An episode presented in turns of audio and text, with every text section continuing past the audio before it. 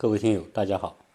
又到了我和自驾狂人跟大家来聊美国自驾游的话题了。呃，今天我们会继续接着上次 Sky 跟大家聊的这些话题。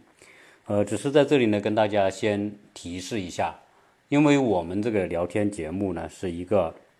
想到哪说到哪，所以呢就不一定特别的连贯。啊，不过呢，我们在后面的这些节目里面呢，会尽可能的梳理一下这些景点、景区以及各个游玩项目，做一个计划性的啊方案给大家，让大家呢有一个更更直观的理解。如果你什么时候来到美国游来玩的话，那给你更好的一个参考作用。好，现在呢，我们就把我和 Scan 关于这个美国西部自驾的这种呃聊天内容分享给大家。各位听友，大家好。我们前面请到我们的自驾狂人 Sky 跟我们聊过呃一号公路的一部分，呃，今天呢，在周末呃这个时间，我们又请到他。继续跟大家分享，因为他走的地方特别多，在群里面他也跟大家做个交流，所以呢，今天呃，请大家继续来听他的游玩的传奇经历。我们请 Sky 跟大家打招呼。Hello，大家好，我们又见面了。那之前做哎，是那个听友，我看很多对你的这种自驾的。这种介绍以及你对整个游玩路线那么清晰，大家非常的惊叹啊！你玩可以玩到这个程度，那今天就继续请你接着上一次的这个路线，以及你觉得应该跟大家分享的内容，再请你跟大家来聊吧。好的，谢谢。因为呃前面做了两期，然后呢，我们在美国新生活这个朋友这个群里面呢。又进行了一些单独的呃文字的沟通和，呃我我也会偶尔发一些图片啊，后大家反应还可以，然后就大家觉得我们虽然没有那么专业的这个语音播音的这种效果，然后呢可能还带来点湖南的普通话，但是呢大家觉得呃比较接地气，呃也蛮有意思的，那我们还继续往前走。好。好。那我们这个，我想我是一直在路上。那我们继续，先在一号公路上玩一玩。那 今天我们继续把一号公路呢，就是把它，我们把一号公路的一些细节讲完，然后，嗯，这样的话呢，大家会更清晰的去了解加州一号公路。啊，大家都知道，加州一号公路呢是世界上陆地与海洋最完美结合的一个景点。那因为它。不光是美，而且很长，变化很多。然后呢，路上的呃人文啊、历史啊，包括自由去自然风光呢比较丰富。那我们现在就就开始把一号公路这个，我上一节呃呃浏览了一遍，就把整个一号公路这个从旧金山到圣地亚哥大重点的介绍了一下。那我们再去讲它的细节。那我们讲的，我们现在是从北向南。从北向南的理由很简单，因为你从北向南就是沿着海开，哎，那你，呃，因为所以美国很多东西都比较的人性化，它的呃每个景每个能够观察到能够看到美美丽的景色的地方，它都会有一个 view point，就是一个和观景台，就观景点。那这个我们从北往南就是你可以随时停车，因为它会提前有个。警示牌嘛，就一个招示牌，告诉你前面有一个呃 view point，那你就可以去看，就可以提前就可以拐进去，那你一路就可以不停的停啊，停停走走，停停走走，呃，就就就像人生的一个漫漫步一样，非常有意思。那个呃，我我记得我一四年呢是是走过那条路，走过那条路呢，就是像你说的，是从旧金山往洛杉矶这个方向开。所以，如果我们听友想玩这一条路的话，建议大家呢尽量不要从圣地亚哥或者从洛杉矶往旧金山方向开，因为它是右边车道，那很多时候呢，你就看不到这种最远海边的那种景色，有时候你是看不到，而且你也停下来，你也不方便过马路到那个观景点，所以如果想玩这条公路，是建议你从，你哪怕你从西雅图开始往南开，一直开到圣地亚哥，那一定是很美妙的。对，可以开到墨西哥，可以开到这个美国，那就人家说是，嗯，那个佛罗里达的 K 位置的是美国最南端，但是如果是你从沿着加州一号公路开，你可以看到开到北美的最南端，就是到墨西哥的叫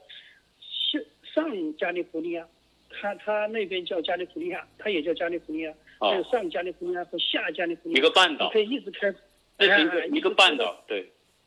对，就北美的最南端就是在这边。啊，那那我们就先不讲到那边去。我我我之前也开房车到过那边，那我后面以后再讲黄车的时候专门讲那一段，嗯，那是特别有意思。那我们现在讲的就是说，呃，我们最最佳的方式，因为你来了嘛，又开这条路，肯定是从北往南。那从北往南开。那第一，我们就从这个呃几个主要的这个景点，我们来介绍。那我最喜欢的景点就是呃十七迈。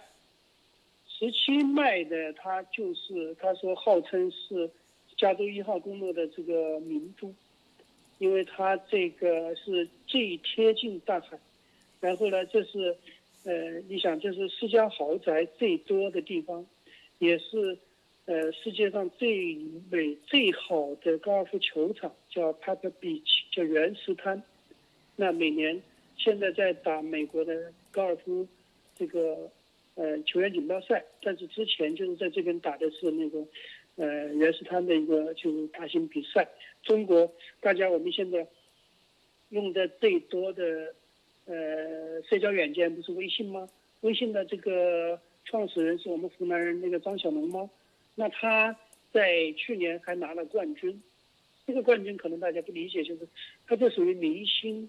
搭配，就他跟我们中国的一哥高尔夫的一哥这个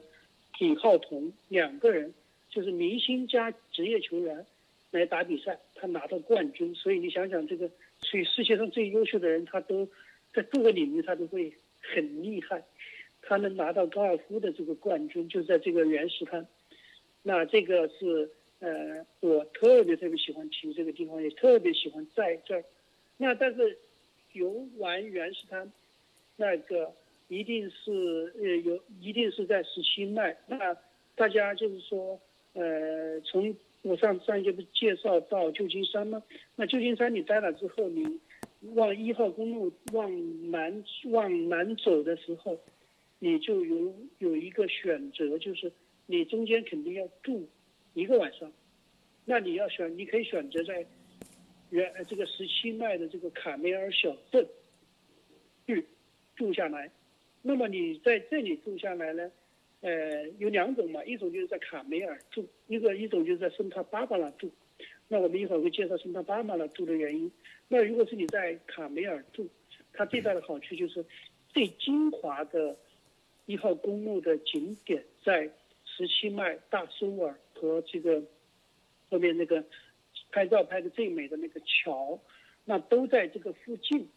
所以呢就会就是这个这个这个桥，就还有海象滩呢，那么它都在这个附近，所以呢它会嗯呃更充裕一点，因为你刚出来从旧金山出来之后就在卡梅尔住，卡梅尔呢因为呃那我们如果是选择在卡梅尔住，我就可以告诉大家，可以在那家里很多。呃，旅馆呐，酒店呐，包括那个 Airbnb 的这个呃房间呢，甚至我就讲，就是说，如果你玩的疯狂一点，也没有关系，你在沙滩去扎个帐篷，你也可以睡一晚。那个气候是没有问题，就在这这个呃加州的这个气候是没有问题的，就不会冷的。呃，然后呢，那你还可以在，因为卡梅尔那个沙滩，它观日出日出日落是非常漂亮。呃，那个你可以在那里，他呃就是搞个帐篷，可以没问题。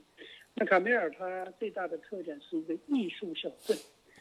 艺术小镇呢，他就我看我上一节讲到这个，呃，张大千在这里住了八年还是十十几年，然后还有一个就是很多还有很多画廊嘛，呃，美国其实大家呃去的多了之后就知道，沿海的地方会有各种小镇，那各种小镇都会有各种画廊，其中还有大家沿着去美国很多景点就会发觉有一个很有名的。呃，叫就是有意思的，有一个人就是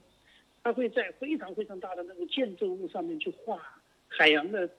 景。我不知道刘总，呃，这个北美鸟人见过没有？就是他会画在一个大的那个水箱啊，或者大的建筑物，整个这个建筑物上面画，就是画出一幅这个大的鲸啊，然后海洋生物啊这样一个大景观，就是非常壮丽的景观。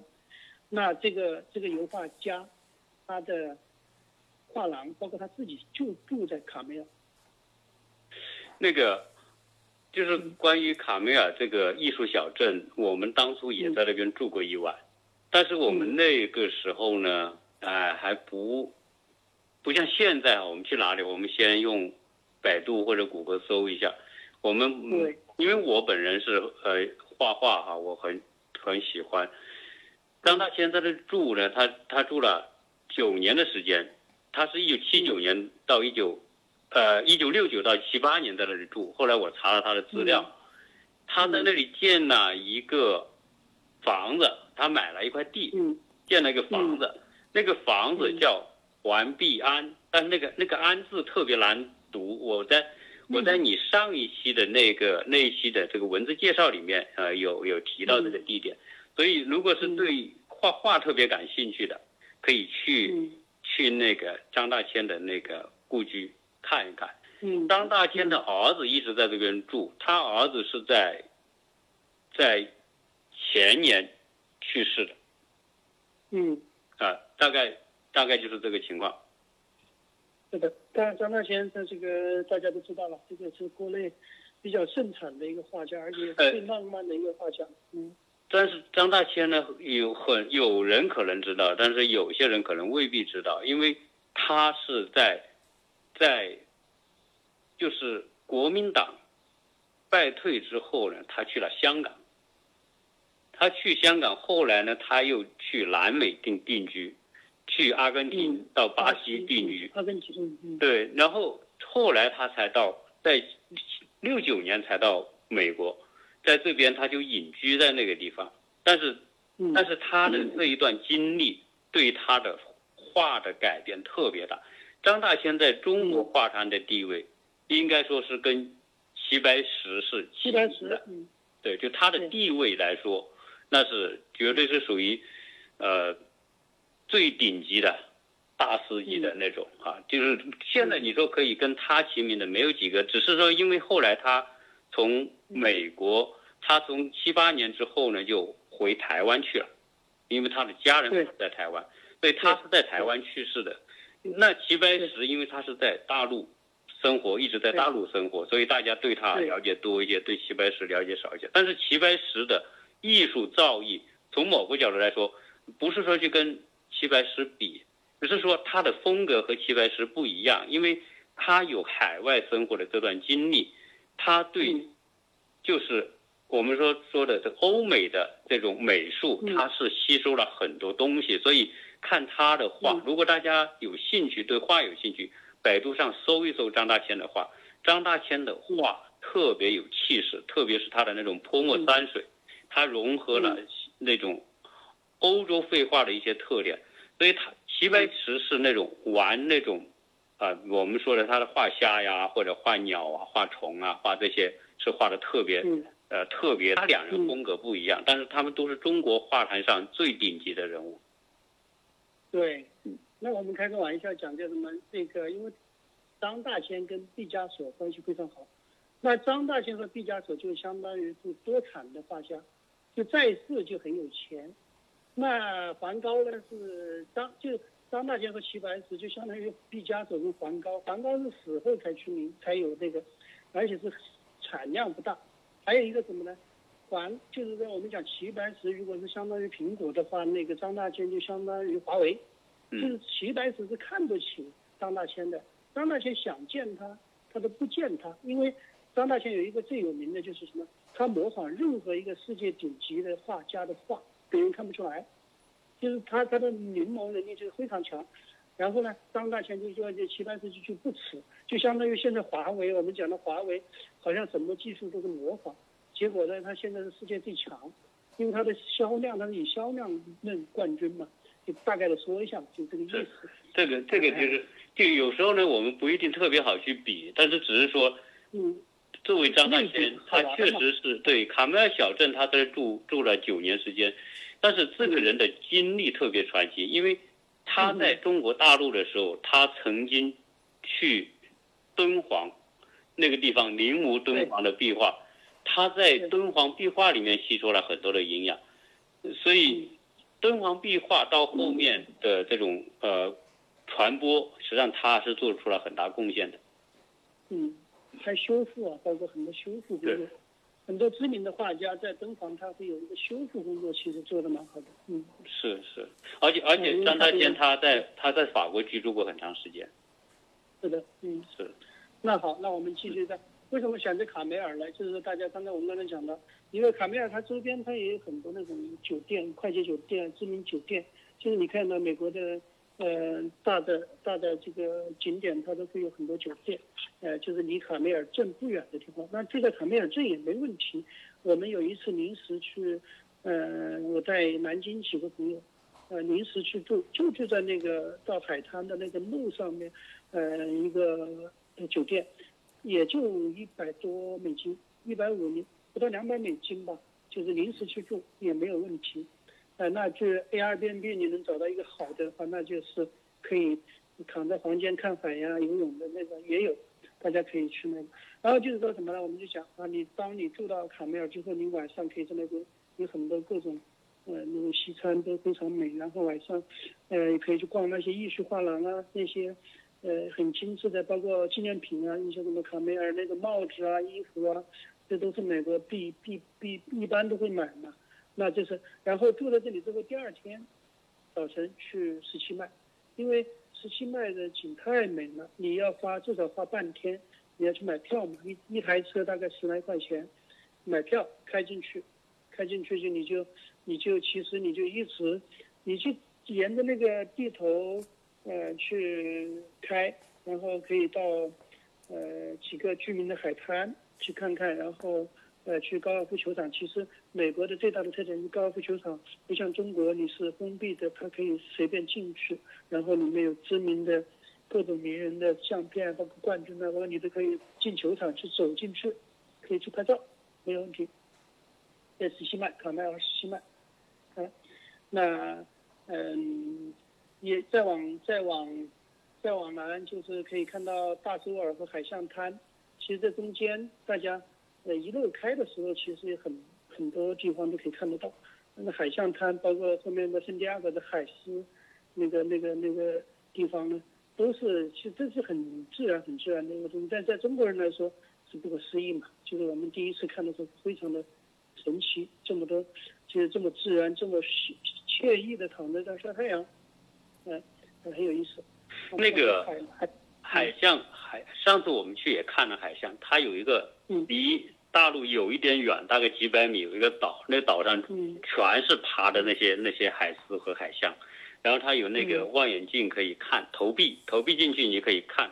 看这个那些整个岛上全是密密麻麻的。实际上，整个的一号公路远海很多地方都有这种海狮和海象，那个。停留的地方，包括金，包括观金啊。其实你有的路上，所以为什么沿着往南开？就是你沿着开的时候，你要车上有几个人，你就可以就因为一般大家到了都会盯着海看嘛。你可以看到那个喷水的，你就有可能就立马找个地方停下来就能看金，还有海豚，就是一群的海豚那样飞过来，就像那个跃鱼跃的那种，也有也能看得到。大家就是说，这就是说看运气。是吧？但是海狮、海象和海豹这个，这个是呃不用靠运气，你可以很多景点。他常年都在那里。嘿 嘿，他是他是常年的祖祖辈辈啊，祖祖孙孙，这人家是本地居民嘛，嗯，对，嗯，那那我们就往南就到大苏尔，大苏尔其实它是一个，它是一段一段路，一段路呢，它最它主要壮观在这段路上面的那个呃这个桥，就是那个最就你可以讲拍照，就拍照最美，然后站在那里看，又有悬崖，又有桥，又有山，又有海，这个景拍照拍出来特别漂亮。就一般都会在桥头，然后把车停下来，然后去拍拍照啊，然后去呃看一下悬崖，然后这样子。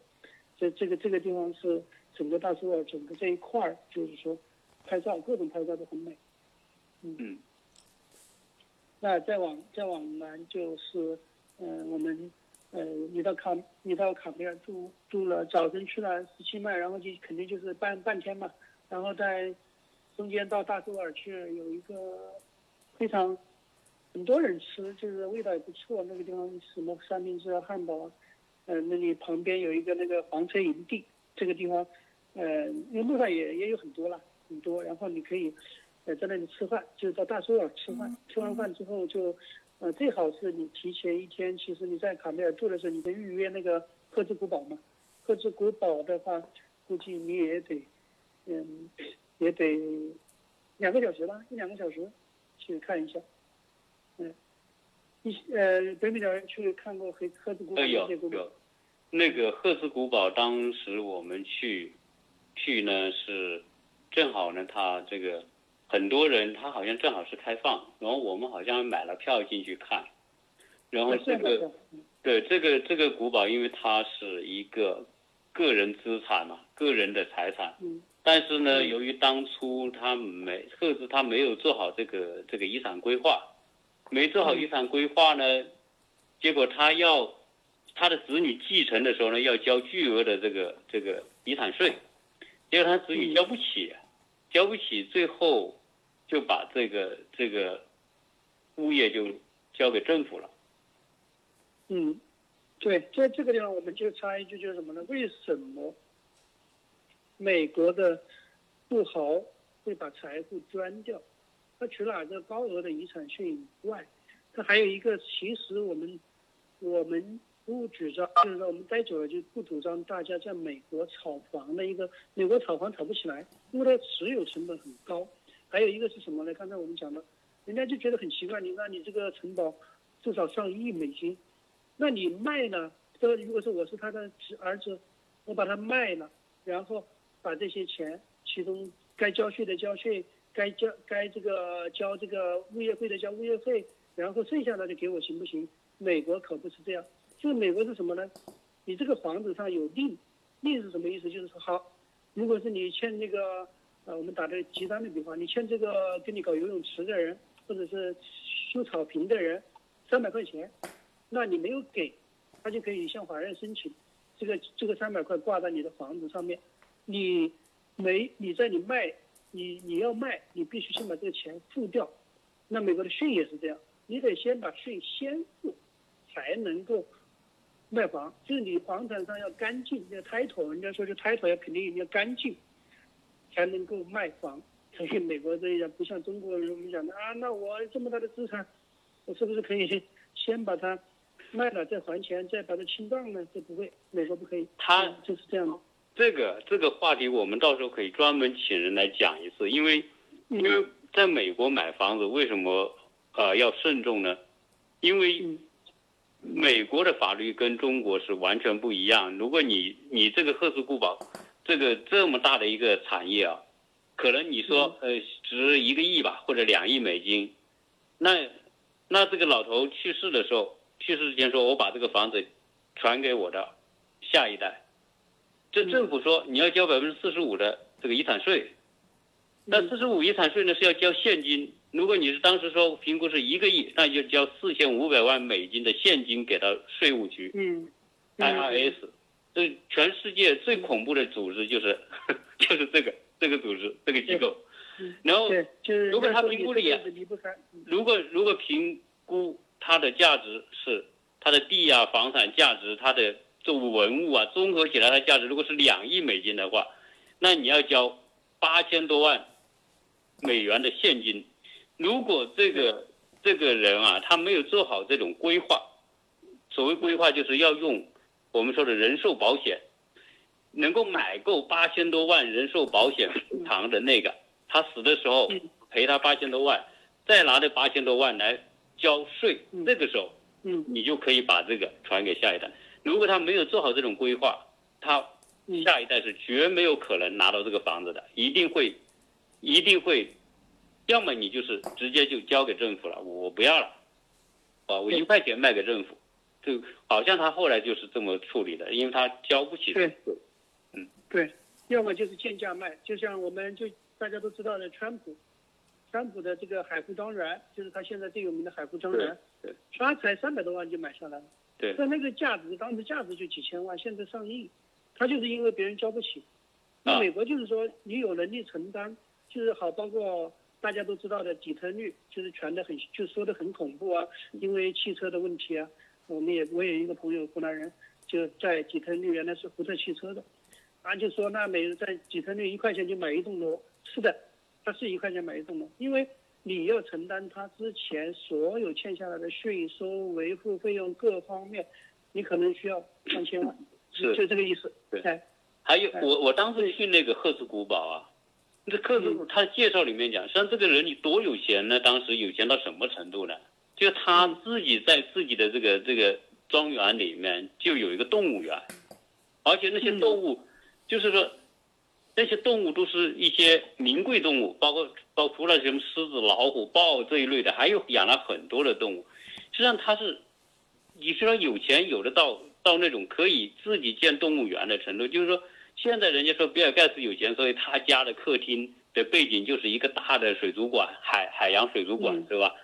那当初这个人就是说，嗯就是那么有钱的程度，那所以他这个庄园都有个动物园。现在你去参观，还可以看到那个动物园的一些，嗯已经没有动物了，但是就是那个关动物的那个地方还在，嗯可见这个人当时是有钱到什么程度。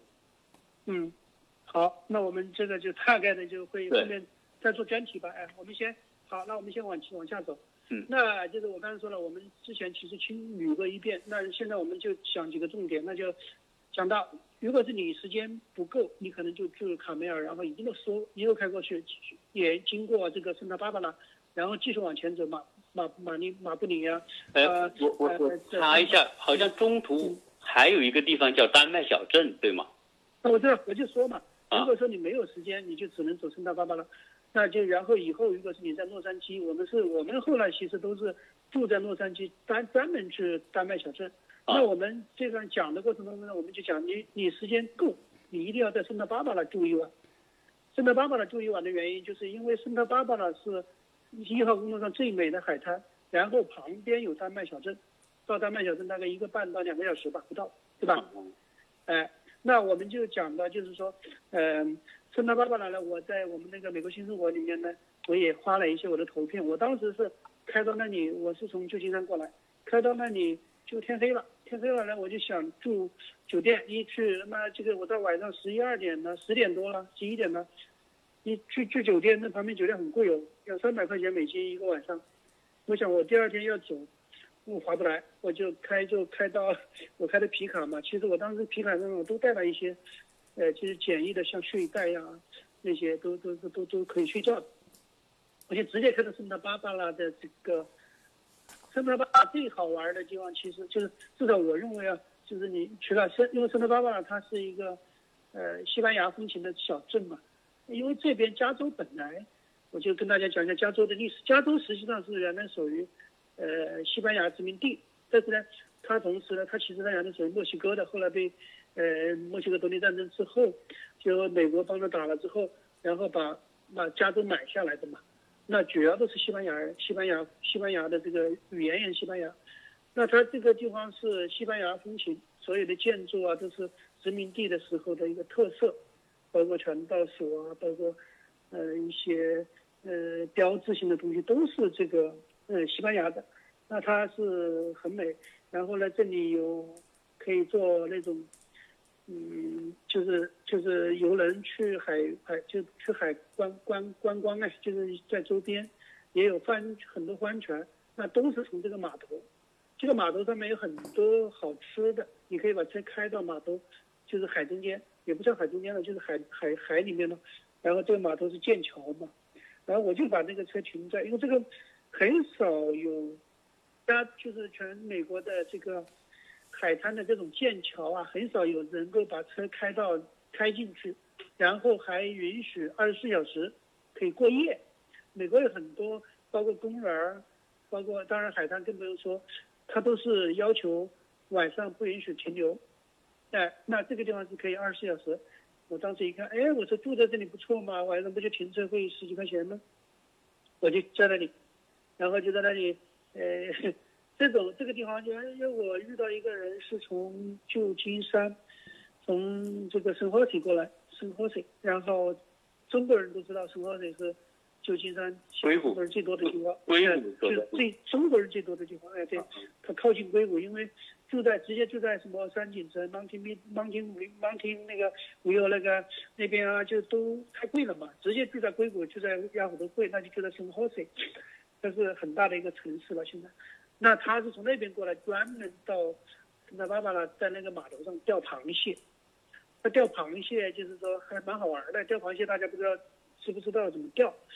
这个我后面也会也有时有机会还可以讲大家怎么钓鱼，钓各种鱼的方法，有什么呃怎么做呀？那他这个钓螃蟹就是一个小笼子，就像我们国内我们以前抓抓鸟啊抓什么一样，里面就放个鸡腿，然后螃蟹就会来，来了之后你放在那里一一两个小时或者几个小时去提一次，因为螃蟹抓的那个鸡腿就不晃了，然后你就一提上来全是螃蟹。它那个桥上面有很多吃的，那在最最生意最好的就是说吃的人最多的就是那个螃蟹店。美国有很多吃螃蟹的地方，而那个到时候我们讲洛杉矶的时候会讲到一个非常有名的餐饮叫 Bowling Bowling Creek，就是吃螃蟹，就跟国内吃什么小龙虾一样，就是大家南京啊，包括长沙，这个吃小龙虾一样，就是动手的，就是完全靠手，戴个手套。戴个塑料手套那种，就吃的就很脏，很很夸张的那种。美国也一样，哎，那就是在这个圣塔芭芭拉，圣塔芭芭拉住的话呢，你可以去周围的酒店，也可以去 Airbnb，对吧？你可以去海滩的营地。那在圣塔芭芭拉呢，就要去丹麦小镇。丹麦小镇的历史呢，它是它是呃号称是有两种说法了，一种说是丹麦的一个贵族。过来定居之后建了这样一个城，然后就后面很多丹麦人，然后也有人说是什么一一群丹麦人过来，然后觉得在加州定居之后，觉得他们还是喜欢家乡的味道嘛，然后就大家都是按自己的想，就是自己以前老家的样子建的房子。其实这个大家去的时候一定要记住，就是应该是只有星期六、星期天开放吧，平时。他人家都是生活的，也不是。那个我我去呃，经过丹麦小镇的时候呢，那个小镇也挺有特点，就是卡梅尔小镇呢，它是以艺术氛围见长，但是呢，它很多房子呢是那种沿街，就是它很有，就是欧洲的那种小小城镇的那种风貌，而且那上铺的那个石板路啊，然后两边的那些，就关键因为它这个绿化，这个这个。种了很多花，和房子和艺术结合，所以那个氛围特别美。但是丹麦小镇呢，它就是就是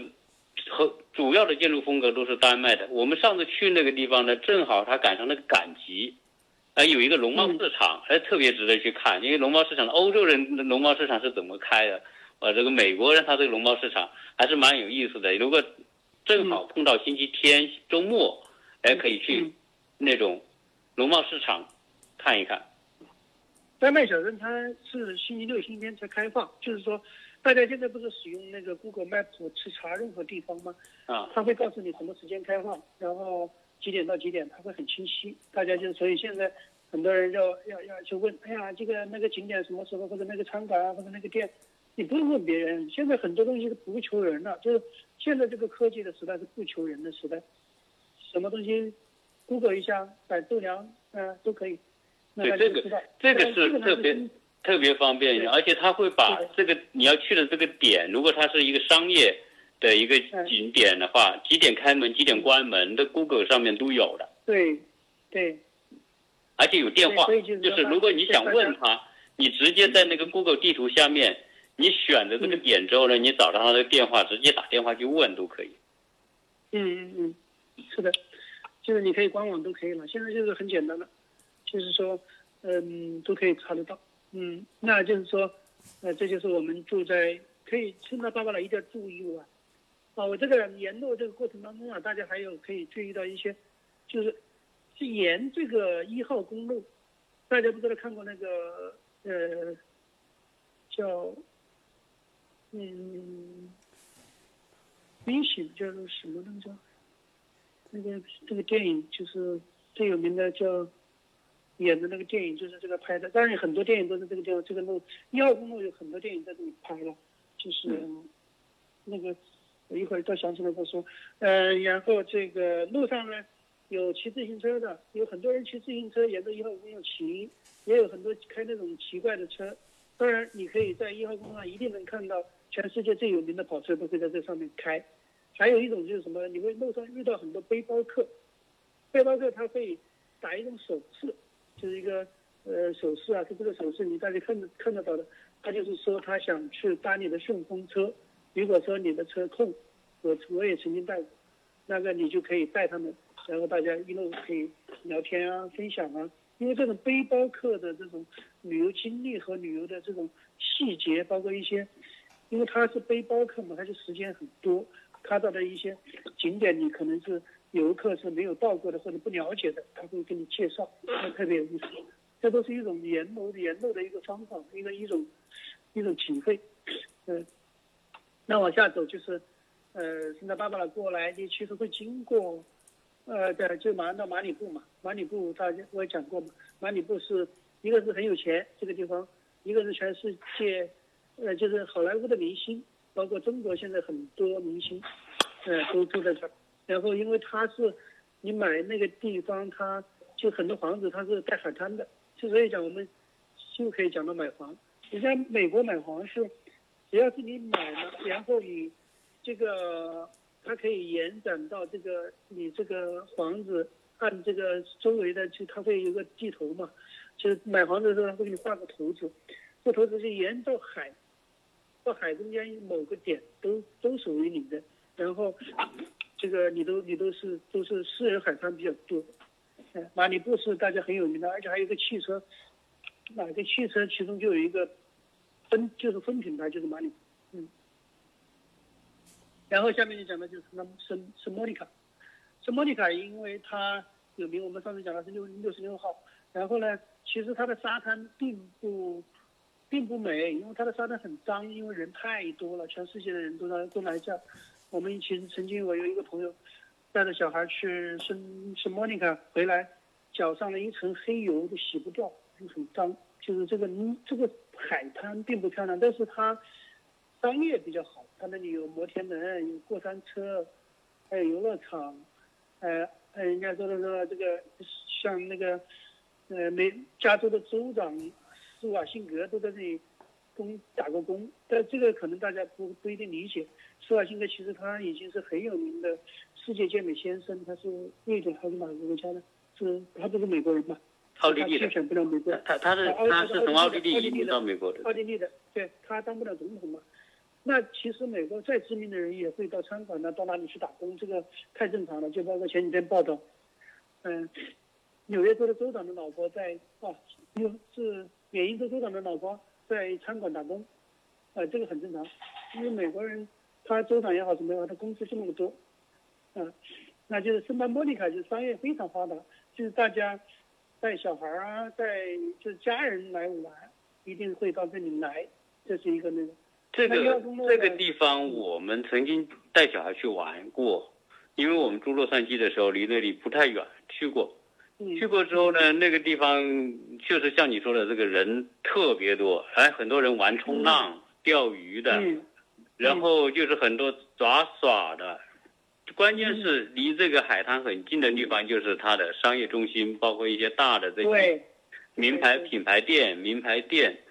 苹果店等等这一类的这种商业跟它靠在一起，所以这个地方人特别多，就是这样。嗯。对他名气大嘛，然后有电影的什么《阿甘正传》都在这儿拍过。嗯嗯，然后这个，那就是其实一号公路呢，很多人走一号公路走到圣塔莫妮卡，下面就到洛杉矶了。那就是说，嗯，我们下下一期可以讲洛杉矶，重点讲一下洛杉矶吧，洛杉矶，然后后面可以把洛杉矶可以带一下往下走，包括呃一号公路，其实这是大众知道的一些景点，包括我们刚才介绍的一些小细节。然后我们在讲洛杉矶的时候，我会讲到我们在洛杉矶怎么玩一些私密的景点，其中包括川普高尔夫球场啊，还有那个嗯曼哈顿海滩啊，包括这个呃往往南走的什么这个 Newport 啊，呃然后这个嗯嗯包括那个美国最有名的裸体海滩呐、还有圣地亚哥，我们下一期再讲。对，那个我我再补充几句啊，就是嗯。一号公路在整个沿途过程当中呢，它有些景点呢，只能是说现在没有办法用语言跟大家形容，因为一个海鸥特别多，有些海滩呢嗯，它就是专门就相当于公园，然后有些树的形状特别非常特别，就是在我们国内很少能看到这样的树。那在有一个，我当记得我们当初在一个海滨公园停下来的时候，那个树特非常的独特，海鸥特别多，所以大家很喜欢在这里拍照。所以如果只要你从北往南开，看到景区你就留意一下，有可能你一不留意，可能你就错过了一些特别美的景区。所以所以只是说，第一你不能开快，整个从旧金山到洛杉矶五百英里吧，大概大概五百英里左右。一千公里，嗯，正常开车呢实它延长有一千五一千多公里。嗯啊，一正常他们开车如果不玩的话，可能要都要开个八九个小时好像。对，但如果是要游玩，所以为什么中途要住就是这样，你一定要安排住，你不能一天赶路从旧金山赶到洛杉矶，那你就看不到什么。但这个需要你多安排，你实际上你多安排两天，这每一个景点你都开车开到那里，停下来看一下。我们当时记得，我们小孩印象特别深刻，就是在一个海边的地方，有一个景一个观景台，特别多松鼠。所以中国孩子都很兴奋呐、因为一看到松鼠，都是很难近距离接触的这种动物，动小松鼠很嗯很胆小，但是那个点的松鼠就一点都不怕人。结果呢，就是我们把嗯。车上那个吃的剩下的香蕉皮，就是喂给它吃，它它就从你手里接的，它都不会说害怕你，那它根本就是你甚至可以触摸到它，所以这这些细节的这些东西呢，就是需要你去留意。而且嗯。我当初为这些小松鼠人还拍了很多照，拍了很多视频，这就特别有意思。这些在国内你基本上，它可是野生的松鼠啊，不是说人家，养的松鼠，而且松鼠还特别大。有一个小松鼠，它这个牙齿还歪的，但是它也在里面抢那香蕉皮，所以特别有意思。这个这个很多的这个好玩的地方啊，就是大家要多留留意一下哈，尽量不要错过，因为呃没人生没有几次真的去在这个一号公路上走了，能走一次的人都是很幸运的。是的，你刚才说到那个就是松树，就是它是在蒙特雷，就是蒙特雷这个半岛。因为这蒙特雷呢，其实我们刚才也没有重点去讲，它曾经就是西班牙和墨西哥时代加州的首都，就是相当于现在的，呃，叫省会啊叫呃叫呃叫什么？新首都叫什么？现在墨西哥首都叫萨哦呃萨拉门萨拉蒙德，萨拉蒙德。呃，Sac Sac Sacramento 对，就是，就是加州的首府。现在的呃现在的首都，在美国的首都，就是各个州的州府，它的地方都不都不是都是在小城市对，不是大城市。这个地方蒙特雷，它其实是也是值得去多，哎，有时间你就可以去。那里有什么玻璃海滩呐、就是很多彩色的玻璃，相当于琉璃一样的那种漂亮的海滩。我说这个海滩太多了，就是刚才我们北美鸟人讲到的，就美国的风景，它不是说我们讲，或者说你去几个照片，还是嗯、电影，它呃能跟你介绍的，就像哦，我刚才讲到那个 电影叫《碟中谍》，布鲁斯呃不叫汤姆克鲁斯，汤姆克鲁斯，汤姆克鲁斯是因为最帅的帅哥嘛，他就在一号公路拍的《碟中谍》，《碟中谍》，你是《碟中谍三》豪车追逐啊，非常漂亮。我后面也会讲。你你到时候多搞点照片，然后我们在这个文字这一块把照片给展示给大家。当然，实际上大家要看这个一号公路很容易，你直接上网一搜一号公路，无数美的照片、视频，大家都可以看得到的。对。讲一号公路的大众的东西，我们下面这个专门抽在下面搞一期专门私密的，讲美讲加州私密的一些地方，就是会倒是搞一些。照片啊，或者说介绍一些细节，到时候我们再再那个，我们下一期再再谈，好不好？好，那我们这一期呢时间也够了，那我们就先聊到这里。那后面的内容我们再请 Sky 在下一期跟大家分享。那这一期先聊到这里，跟大家我们打个招呼，说声再见吧。OK，大家好，晚安。好，晚安。